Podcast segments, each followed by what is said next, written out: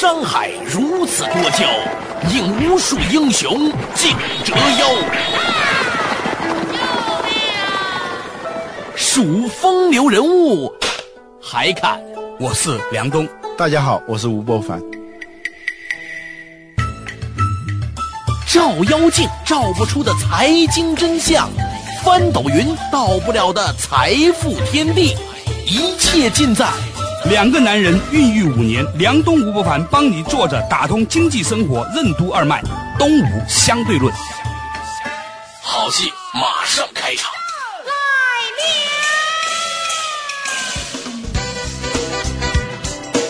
者打通经济生活任督二脉，大家好，欢迎来到东吴相对论，我是梁东，对面的依然是二十一世纪商业评论主编吴伯凡，伯凡你好，大家好。哎，话说呢，较早之前我们不是聊到一个话题嘛，讲到这个中族关系对于现代金融业、现代融资业的影响哈。嗯嗯。这个话题呢，其实往下引申呢，你会发现一种回潮，就是以前我们批评儒家思想啊，说儒家思想呢阻碍了经济的发展。嗯。后来你发现呢，儒家思想里面这种宗族关系它的核心内容。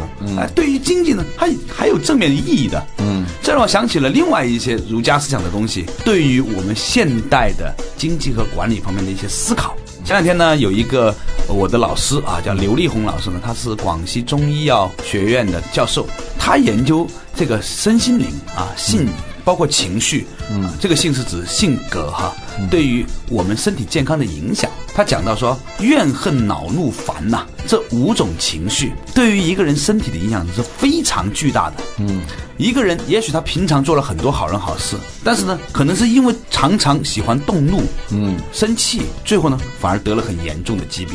而这种疾病的治疗呢，往往不是可以透过药物来治疗的，往往必须要借由对性格上的重新醒思来理解。那我为什么要讲这一段呢？实际上是和我们最近对于很多企业的观察有关。嗯，我们发现呢，好的企业和不好的企业，除了在他们的商业模式啊、能力上以外，有个很重要的关系，就是看这个企业啊的员工是不是有某种的怨气。如果这个公司的员工有怨气的话，好生意最后也会做烂。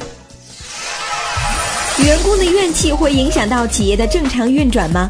为什么人力资源总监要考察应聘者对前东家的评价？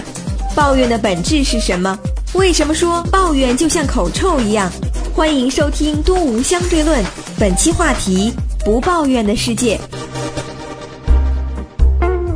这个怨气有时候就像那个酵母一样，对啊，坏的项目，对它就会发作。像那病毒刚开始很少的，不断的传染，不断的放大，最后使整个的系统运转失灵。嗯啊，它像病毒一样。这让我想起了较早之前我和博凡我们在私下聊天的时候，他可能我讲到的一个故事啊。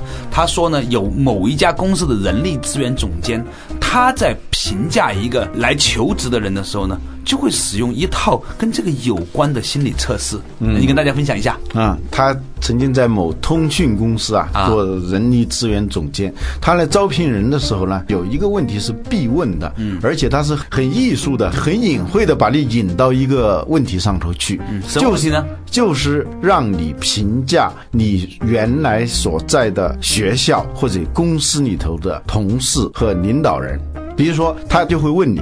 为什么离开那家公司？对，这原来在读书的时候，你跟同学关系，你这么有才，别人是怎么看你的？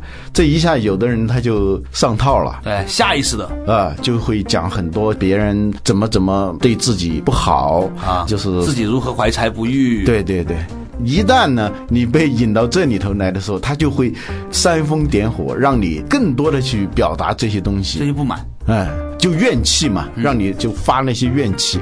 如果这个怨气发的足够大的时候，他对你这个人的评价会大打一个折扣。哎，我觉得这个东西很有意思哈。嗯，刘立红老师呢跟我讲，他说，其实怨这种情绪啊很微妙。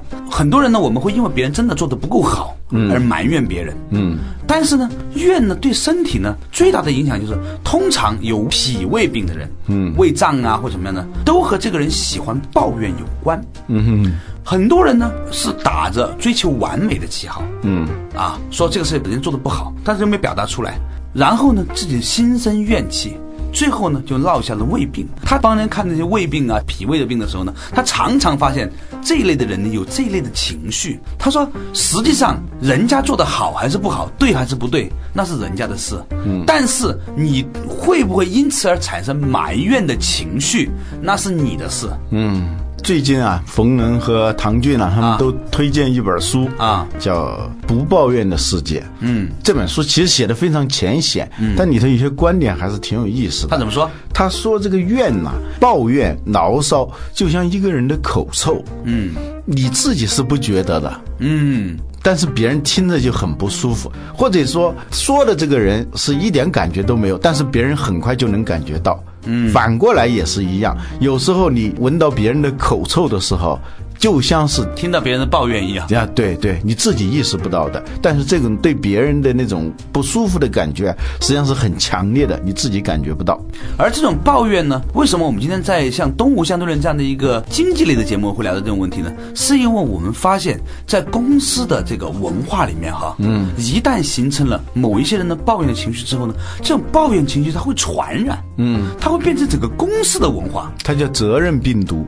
抱怨的潜台词就是问题是别人的，成绩是我的，至少是这个事情做砸了、做坏了，跟我没有关系。如果每一个人都是这样一种说话的逻辑和这种行为的逻辑的话，那么它像一个同频共振一样，对，大家都在这个频率上，就会把这个频率就放得非常的大啊。我们常常听到有一些做企业的朋友，嗯，向我们抱怨他的员工不得力，员工的抱怨老板呢不思财，嗯，部门。和部门之间呢，抱怨别的部门的人笨蛋，嗯。啊，然后呢，女员工呢抱怨这个公司呢，男员工呢没文化。粗鲁，男员工呢抱怨说家里老婆都够厉害的了，回到公司这帮女同事也不是个人，也是一脸的这个晦气。嗯，刘丽红老师呢，他举了一个例子，他说啊，在清朝的时候，曾经呢有一个人叫王凤仪。他是个职业劝善家，嗯，他主要的工作呢，就是不断的去发现、寻找每个家庭里面的问题，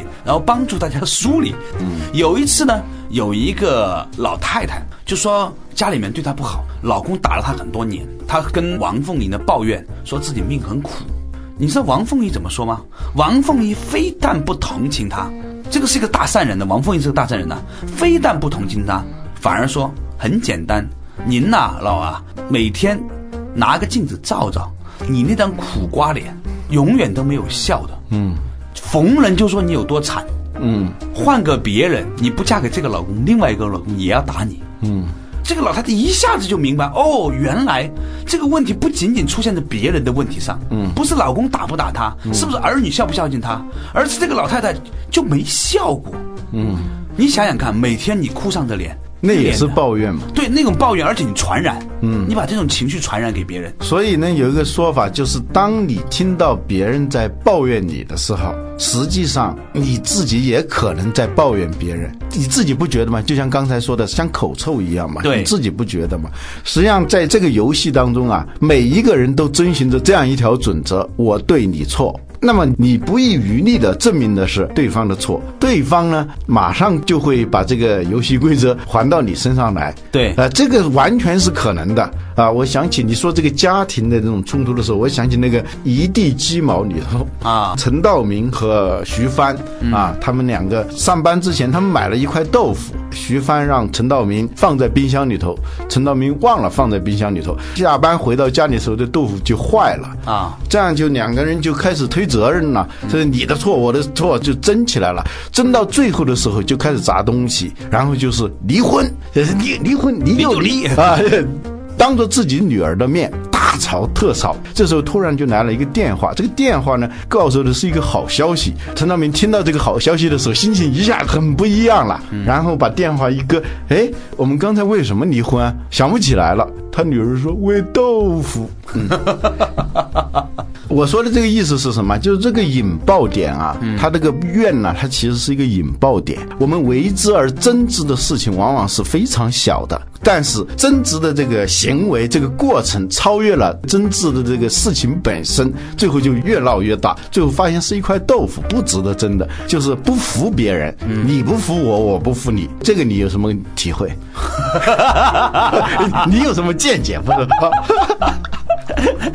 老吴啊，说起这个事情呢，我再跟大家举一个故事哈，有助于说明这个事情。嗯，今天下午，我的一个朋友跟我讲起了前几天他和他新婚妻子之间吵了四个小时架的一个真实经历。嗯，话说呢，有一天呢，他们俩一起去逛街，他的妻子呢选了一双鞋想要买，就三百多块钱。平常呢都是这个男孩子呢刷卡。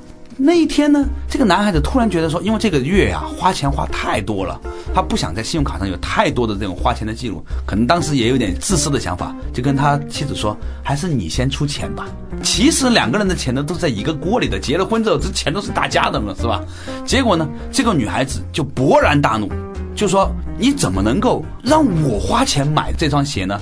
我的男人给我买那是我的面子，嗯，买一双鞋都要我自己出钱，那我嫁你干嘛？嗯，于是两个人就在柜台上开始吵架，从柜台一直吵回家里面，最后呢就上纲上线到上一次你怎么样，上一次我怎么怎么样，吵到昏天黑地，两个人也没吃饭，也很痛苦。最后两个人就开始剖析啊，到底为了这么几百块钱，而且都是家里的钱，为什么要这样吵？吵到最后就发现说，其实是积怨已久的一种抱怨。这个女孩子啊，对她先生的这种平常的抠门的一种抱怨；这个男孩子对这个女孩子平常不理解她、不尊重她、不把她当男人的一种抱怨。嗯，这些抱怨呢，他会积攒在那里。嗯，可能呢，在这个地方发生了。也可能呢，在另外一个地方发生，这叫引爆点嘛？对，那抱怨的本质是什么呢？抱怨的本质，其实你可以往里面挖掘，除了不服人之外，是我们在内心对对方有一种天然的期望，而这种期望对方也不知道。嗯，甚至有的时候连自己都不清楚，我对他有那样明确的期望，所以很多时候抱怨和冲突的本质来自于彼此没有达成一种所谓的共识，对期望的错位，期望错位，对不对？所以呢，那这个东西呢？反映到家庭里面，就会形成所谓的家庭的冲突；反映到男女关系里面，是男女关系的冲突；反映到公司内部，很多时候两个部门的同事，嗯，这一点点，我觉得你们应该按照我们的标准去思考。他们部门认为他们应该他们的部门去思考，最后就形成由抱怨而到的冲突。啊，刘丽红老师呢跟我讲，他说实际上这个情绪啊分成若干个等级的，怨恨、恼怒、烦啊，它是不一样。怨呢是最开始的，那是所有的基础。怨完了之后呢，就会。恼恼了就会恨，恨了之后就会怒，它其实不同的层级。而烦呢，跟这些又不太一样，到底有什么不一样呢？稍微广告休息下之后，继续回来和大家东吴相对论。为什么说抱怨是一种心理暴力？在亲密关系中，为什么更容易抱怨？是什么导致了八零后的高离婚率？我的地盘听我的，会使企业成为一盘散沙吗？公司员工的怨气又是从何而来呢？欢迎继续收听《东吴相对论》，本期话题：不抱怨的世界。继续回来，《东吴相对论》依然对面是二十一世纪商业评论主编吴伯凡，伯凡你好，大家好。哎，刚才呢我们讲到啊，企业里面常常发生所谓的沟通不畅，或者。企业内部的战争啊，内部的战争呢，最后呢，输的是什么？输的是整个公司的绩效和整个公司的团队的凝聚力。嗯，那这是怎么来的呢？我们深层次发现，就从远到近，从一个公司的这个文化回到我们自身，我们发现大部分的情形是来自于怨这种情怀。嗯，这怨这种情怀呢，是因为我们每一个人对别人都有某种的期待，而这种期待呢又不合意，于是呢，轻者怨，就是腹诽，在肚子里面不满意对方，对吧？对。然后呢，情绪酝酿。嗯，然后呢，老是把别人的某些行为呢解读为对自己的这种背叛，嗯，然后呢，逐步升级。刚才你讲到了冲突的问题，我会有这样的情绪，然后呢，你肯定会感受得到，你会在另外一件事情上反过来对付我，啊，于是这个一级一级升级，终于找到一个引爆点呢，就变成怒。这实际上在心理学上是一种心理暴力，这不同的层次，从怨到恨到怒啊，它是一个程度不一样的，但是它本质上都属于心理暴力。这种暴。力呢？刚开始的时候，那个抱怨是轻度的暴力。嗯，实际上呢，就是所谓暴力，就是我以我的意志，我以我的愿望作为绝对的评判标准，让你服从我。对但是那个怨呢，它是轻度的，再往上升级的就是恨了。对恨的那个逻辑一样的。就恨铁不成钢嘛。啊我觉得你应该是块钢，对结果你没成钢，你成铁了。你要是跟我想的一样就好了，对我们就不会有冲突了。对呃，这实际上是暴力嘛，暴力无非就是以自己的权利，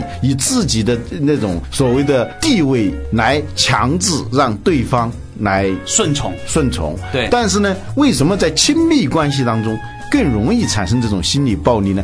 我们发现一个特点，说八零后啊，说现在离婚率啊已经超过百分之五十了，这很可悲。我们大家都注意到了，环境的污染，实际上我们内心环境的污染，我们自身人与人之间的那种，尤其是亲密关系当中的那种伤害，实际上呢，更是满目疮痍，也是一种暴力。我要说的是一个什么意思呢？就是八零后呢，过去有一种说法说他们没有责任感、没有爱心，实际上呢。八零后、九零后有很多我们没有意识到的一些优点，比如说他们环保意识非常强，嗯，比如说在去年的地震发生以后，八零后表现得非常的活跃，对吧？显示出很多的爱心。但这让我想起美国哲学家爱默生的一句话，他说：“有时候啊，远在天边的爱就是近在眼前的恨。有的人呢，他能够对陌生人表现出爱心，对呀、在街上看见老太太过马路，非要扶一下，是吧？嗯，对，有时候甚至是一种转移，就是是一种替代。一旦到亲密关系的时候，哎，这种暴力就来了。而这种东西的背后就是我执，用佛教的话叫我执，嗯用现代化来说就是我能，我的地盘听我的。呃所以我一直认为这两句口号是非常反动的两句口号。为什么？因为它在整个社会里面制造了冲突和矛盾。这句话里头包含着一种暴力倾向。对，嗯，就我能，我的地盘听我的，这是一种这种暴力嘛，对不对？嗯，那当我们都认为应该以我为中心做事情的时候，嗯，那么你对别人就是有一种标准，这种标准就是我为标准，嗯，甚至我是谁我都不知道，就是按我现在情绪来作为标准，嗯，这样的话呢，它必然会造成冲突，嗯。因为这个地盘既不是你的，也不是我的，是是大家的。当两个人误以为这个地盘就是属于他自己的时候，你说会发生什么样的状况？那就是战争。对，所以呢，为什么现在越来越多的公司没有办法做成大公司？原因就在于很多人无法与他人共事，最后就只能几个人几个人做成小公司，甚至这几个人还是能做成几个工作室。所以这就是现代企业在管理内部当中最重要的一个观念。我们今天为什么讲这个要切入主题了？是因为很多的企业发现他们公司没有凝聚力，嗯，没有形成所谓的 teamwork，就是团队战斗力，它是一群乌合之众而已，它不是一个集体。这里头说了团队，我们就分析一下什么叫团队。对团队呢，你说它的反面是乌合之众。对乌合之众是什么？乌合之众就是没有规则、没有组织，很偶然的，因为一点点共同的情绪聚到一起来了，那叫乌合之众。但随时会聚起来的，随随时会消失。对对，彼此之间啊，它没有界限，没有契约。然后呢，遇到问题的时候，他不会用这个契约和游戏规则来调节自己的行为和语言，尤其是要调节自己的思维。虽然没有一条总的规则，但每个人都是有规则的了。对每个人规则就是我的地盘听我的了。最后呢，就会导致这样一种冲突和那种离心力，而不是向心力。我们看到那些身心灵修炼里头还有一门专门的课程，就是亲密关系当中的伤害。对啊，亲密关系呢，说到抽象一点，实际上是契约和游戏规则不太明晰的那种关系。对啊，只不过呢，亲密关系呢，它开头是以一种很友善的氛围开始的，这种亲密关系的伤害呢，实际上是表面上我们都认为我们很近了，但其实呢，又没有能够建立一种真正清晰的游戏规则，因为亲近，所以就觉得它没必要。甚至说死于谈的规则，对反而形成了最大的这个冲突和伤害。对所以呢，后来今天刚才我们举个例子嘛，嗯说那对小夫妻嗯他们俩吵架。后来呢，我给他们的建议是怎么做的？很简单，嗯，以后回家在家的门里面嗯，所有由老婆说了算。嗯，出了门老公说了算，除了商场里面，商场里面老婆说了算。嗯，这 这个规矩他哦，对对，他们他们是，对对对，一想清楚了之后呢，就很简单了。嗯，就只要把这个规矩定出来，这个东西呢叫什么？在五行里面呢，怨呢是与土对应的，怨伤脾。嗯。那规则是什么呢？规则叫系统，是主木的，嗯，所以木克土，所以呢，你要想治疗土上的问题的话呢，你要在木上用文章；你要讲治理怨气的话呢，要在制度上建文章。这是他们这个整个的身心灵体系里面很有趣的一个观念。刚才说了，就远在天边的爱，就是近在眼前的恨。对，是因为跟关系不亲近的人，我们自觉的会以一种界限，嗯，一种游戏规则去规范自己的行为。但是呢，这个恨呐，不是本来就有的，就是因为由于界限不明显的时候，你深入到他的地盘里头，他深入到你的地盘里头，双方都误以为是自己的地盘，这样就导致的这种。不断放大的冲突，所以在中国传统，尤其儒家思想里面，他强调什么呢？叫夫妻之间的相敬如宾。嗯，因为相敬如宾呢，大家就有按照伦常来做事情，反而呢冲突会少。嗯，所以为什么他也讲的君子之交淡如水？嗯，其实讲的是什么呢？就是说君子刻意的知道他和所有人之间应该有某种的游戏规则来制约。嗯，好。延伸到企业管理里面，实际上一个公司是不是应该更好的为我们的员工的行为提出某种清晰的规范？嗯，如果一个公司有清晰的规范的话，那么也许大家的相处就会容易很多。嗯，所以为什么那个我觉得礼这个东西啊，它很重要。嗯，克己复礼的礼，对，克己复礼的礼，为什么儒家思想这么多年来一直强调要讲礼？克己，首先要克己，对，回归礼。所谓礼其实就是规则，就是界限。对，所谓己就是小我，就是自以为所有的地方都是自己地盘的。对，这样一个小我。所以呢，这个现在看来，中国很多的这个企业的乱象、公司内部的乱象，甚至行业的乱象，嗯，都是因为游戏规则的缺失、理的缺失而导致的。你看，解放前很多行业它有所谓的行业协会，嗯啊，有这个德高望重的人来主持大局，大家呢在价格上呢也保持一个均势哈，然后呢彼此之间。间呢，有很多恶性竞争手段呢是不能用的，在竞争的过程当中是有底线的。嗯，现在这一类东西其实缺失的。嗯，所以令到很多行业出现了这种行业的恶性竞争，公司内部也是如此。再往小里面讲，家庭内部也是如此，都是如此。所以我们今天为什么讲这个话题，是跟我们较早之前讲到的中国传统文化在整个经济运行当中的价值回归有关。你发现很多公司怨气越大的公司，它一定是职责界限不明确的公司。对，我们讲有一个词啊，叫默契，说两个人之间有默契，都往往忘记这个契是个什么意思？契约嘛，就是契约。这个查尔斯·汉迪啊，他讲到有一个概念叫中国式契约。嗯，中国式合同。嗯，所谓中国式合同呢，是一种在他看来跟西方式的合同、跟西方式契约不一样的是非成文的那些契约。嗯，是心照不宣的。嗯，虽然没有把它写成文字，但是彼此心里头都很明白的。查尔斯·汉迪说，西方人最后谈判结束的时候是要握手。中国人不握手的，都是自己跟自己握手，作揖的，就互相掂量着 啊。他说这个呢，他在某些时候呢，他就减少了交易成本，达到了这种默契的时候，我欠你多少，我心里记得非常的清楚，而且我总要找机会要还的啊。这样呢，就是有时候呢，人情我们曾经讲然后，这个社会资本，社会资本在某种程度上可以理解成为一种可以量度的人情。嗯，他有一个说。法呢，就是在别人那个急需帮助的时候，你给人家的帮助和在别人不那么需要的时候给的帮助，这个人情是不一样的。对，呃，你的能力不够，但是你付出的努力啊，这个量，它实际上比你能力够的时候，举手之劳的时候，这个人情量要重啊，也就是社会资本。但是呢，你要搞清楚，要社会资本正常的运行的话，那一定是每个人心里头都有一本。账都有一个同样的度量衡，对对，别人你是以人民币结算，他是以美元。结算，有的人就是这样的，他自己付出一点就觉得很大。对吧？别人给他的东西，他马上结算成日元，给别人的都结成英镑，对吧？